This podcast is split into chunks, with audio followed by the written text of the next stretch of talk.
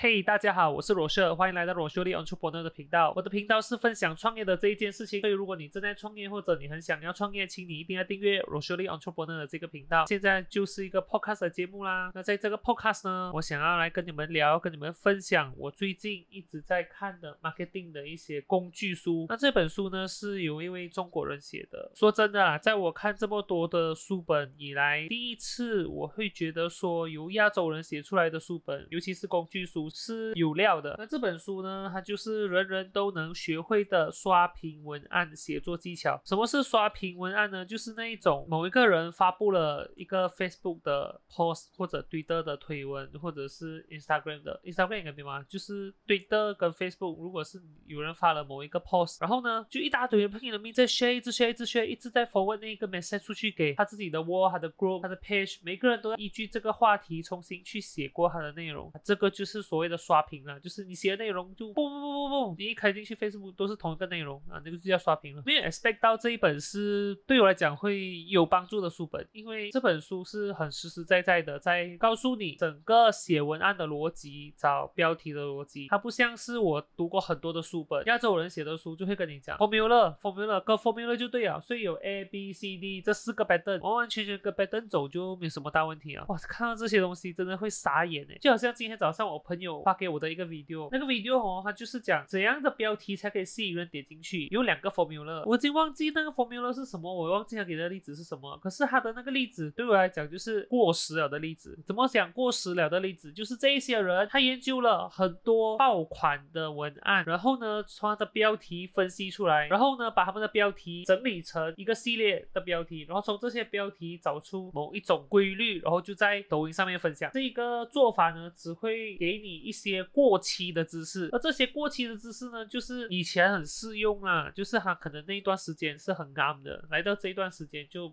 Nothing，讲到重点哦，重点就是研究，他们有去做这个研究，只是很多的人他的思想就是我找到了这样的 pattern 的标题很有用，比如说九十八岁的男人都想过要出轨这样的标题，哇，看起来是很诱惑人的一个标题，想要点进去。可是这样的标题大概啦，应该是两三年前会是比较流行的，两三年后的今天，每个人看到这种标题已经麻木了。当然，我们麻木的时候就没有办法再对这个东西感兴趣，就好像我前面的 podcast 有跟你们分享的，到底。卖恐惧还能赚钱吗？一样的道理，这个恐惧。已经麻木的，所以呢，人们不再去相信恐惧，人们不再去相信你的产品可以解决他的恐惧。那这本书所分析的整个的逻辑重点，我们就来做一个 reverse engineering，来倒回去想它到底是怎么做的，然后再把它套入我们马来西亚的整个创业环境。那刚才我们说到文案，文案最重要就是因为它帮助我们 marketing，帮助我们在 marketing 上面有一个很好的工具去写你的产品的内容，写一些 social media 的内容，让人家看到。你的东西，然后呢，这些内容在写的时候，你要怎样让人家愿意进来看你，愿意点下去看你的资料，愿意继续看下去你写的文章？所以这种种的东西都是需要有一个叫用户思维的东西。用户思维从哪里来呢？就是从大数据里面来。在中国就有很完整的。中文数据在微信、微博、知乎等等的这些大平台都有很多的数据公司帮他分析了整个平台里面什么样的词汇、什么样的句子、什么样的字眼、什么样的热词等等等等的整理出来，让在中国的这些 marketer 能够去写一篇好的文章，从这些内容里面可以找出好的话题，写出好的标题。在美国或者在其他英语系的国家呢，可以用谷歌 Train 啊，有很多的那些 SEO tools 在。外国我们就叫 SEO。那 SEO 这个东西呢，如果你的国家通用的语言是同一个，比如说英文，哇，那就非常方便了。就好像澳洲啊、新加坡啊、美国啊、英国啊，你的国家所通用的语言大多数都同样的话，那就真的是非常方便，SEO 就会套用得上。讲到马来西亚是一个非常复杂的环境，你要说非常本土化的商业模式能不能运作呢？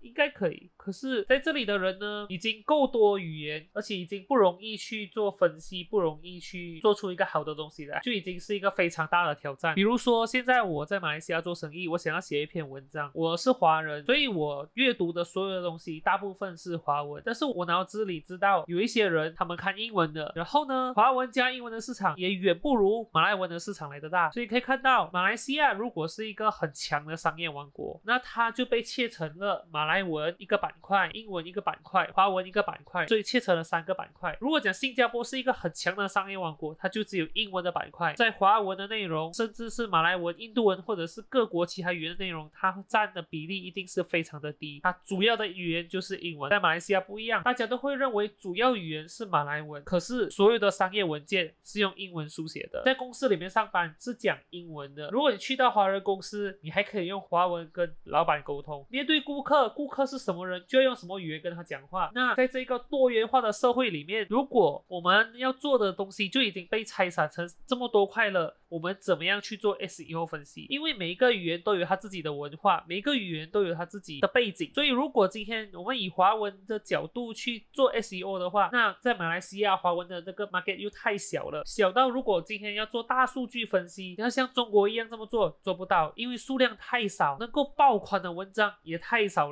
那如果是要做马来文这一块，或许应该会比较大一点。可是商人有多少个商人，你们真的会很专注在马来文呢？我可以讲。大部分想要拼的人都对马来市场。不是很熟悉，除非你本身就是马来人，或者是你身边有很多的马来朋友，不然的话，对我们来讲，它算是一个非常陌生的市场。虽然我们会讲马来文，我们很熟悉马来文，也是很熟悉这里的整个生活文化，可是，在商业上就不一样了，真的是完全不一样。英文更不用讲，我们只可以跟国外的 trade，因为马来西亚的英文 market 我相信是最小的，你也可以讲它是最大的，可是对我来讲，它是一个最小的 market，因为马来西亚的英文 market 除了有马来西亚以外，很多外国的那些很强的一些 marketer 进来霸占了这里，所以你要在这里有一席之地是非常不容易的。那你可能会想说，我刚才说大数据的这个数据量不够嘛？比如说中文的内容非常的小，非常的小，非常的小，小到说如果真的来做大数据，也像没有东西可以做一样。英文会不会多一点？以马来西亚有的这些内容来做大数据，然后重新分析出来做一个 SEO 的话，其实效率不是很好，因为大部分都是外国的 train 来的，不考虑完整的 SEO 的整个 technical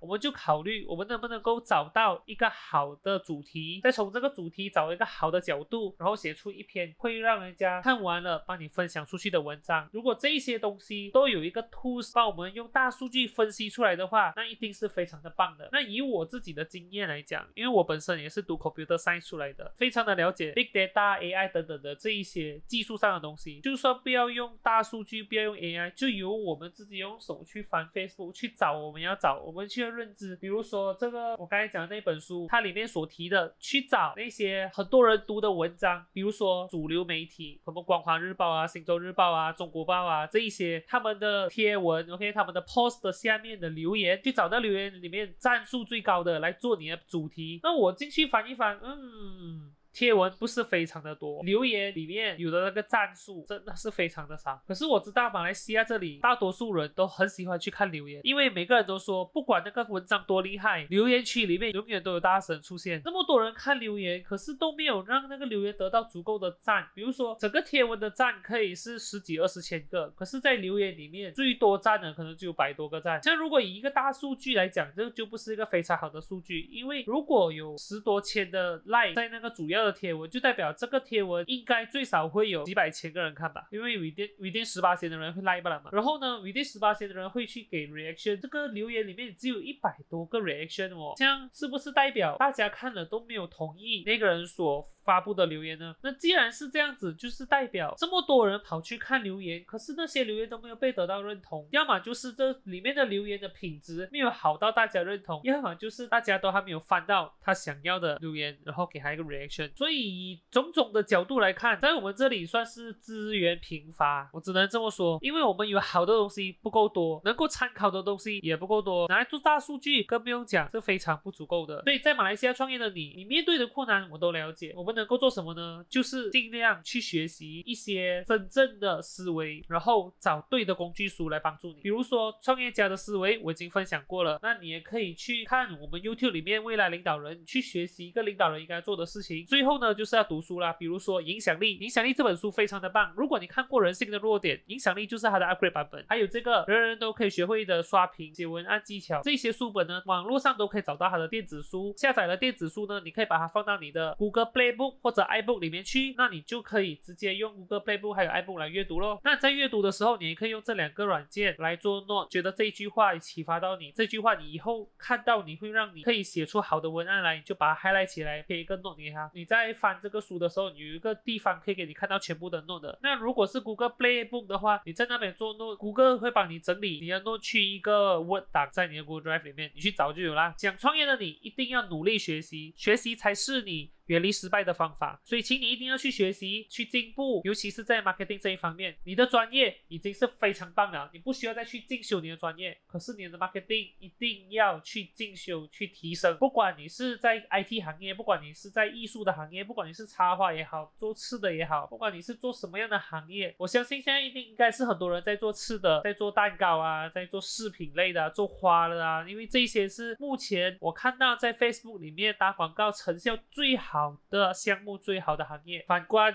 你看那些帮人家做 video，像我们这样子，或者是呃教人家做 marketing 的、写文案的，还有就是 marketing agency 这一些 B to B 类的，全部广告都死光光。我不知道为什么，反正在里面看到这广告成效真的非常的差。可是 B to C 呢，现在是最 hot 的，尤其是跟情人节有关系。所以呢，不管你是在哪一个领域，请你一定要把 marketing 学好来，把写文案学好来。今天跟你们分享没大数据、没 marketing 这个主题就分享到这里。希望马来西亚。未来可以有真正的大数据，让我们做 marketing 的人有一个好的方向去发展。我是罗舍，如果你觉得我今天分享的这个内容刚好有击中你的心，刚好有讲中你的痛苦，或者是这些东西娱乐了你一下，就很像我讲了很多很傻的话一样，像我讲的东西都天方夜谭或者很奇怪，不要紧，帮我点一个赞再走。你是在 podcast 那边听到我的话，记得记得订阅起来，因为我接下去所分享的所有的歪理，你才会收到通知哦。那如果你觉得我整体内容对你来说是很不错的，欢迎到 Anchor FM 那边支持我，每一个月只要零点九九美金，就可以展现你对我支持的那一面哦。那我们就在下一个 Podcast 再见啦，拜拜。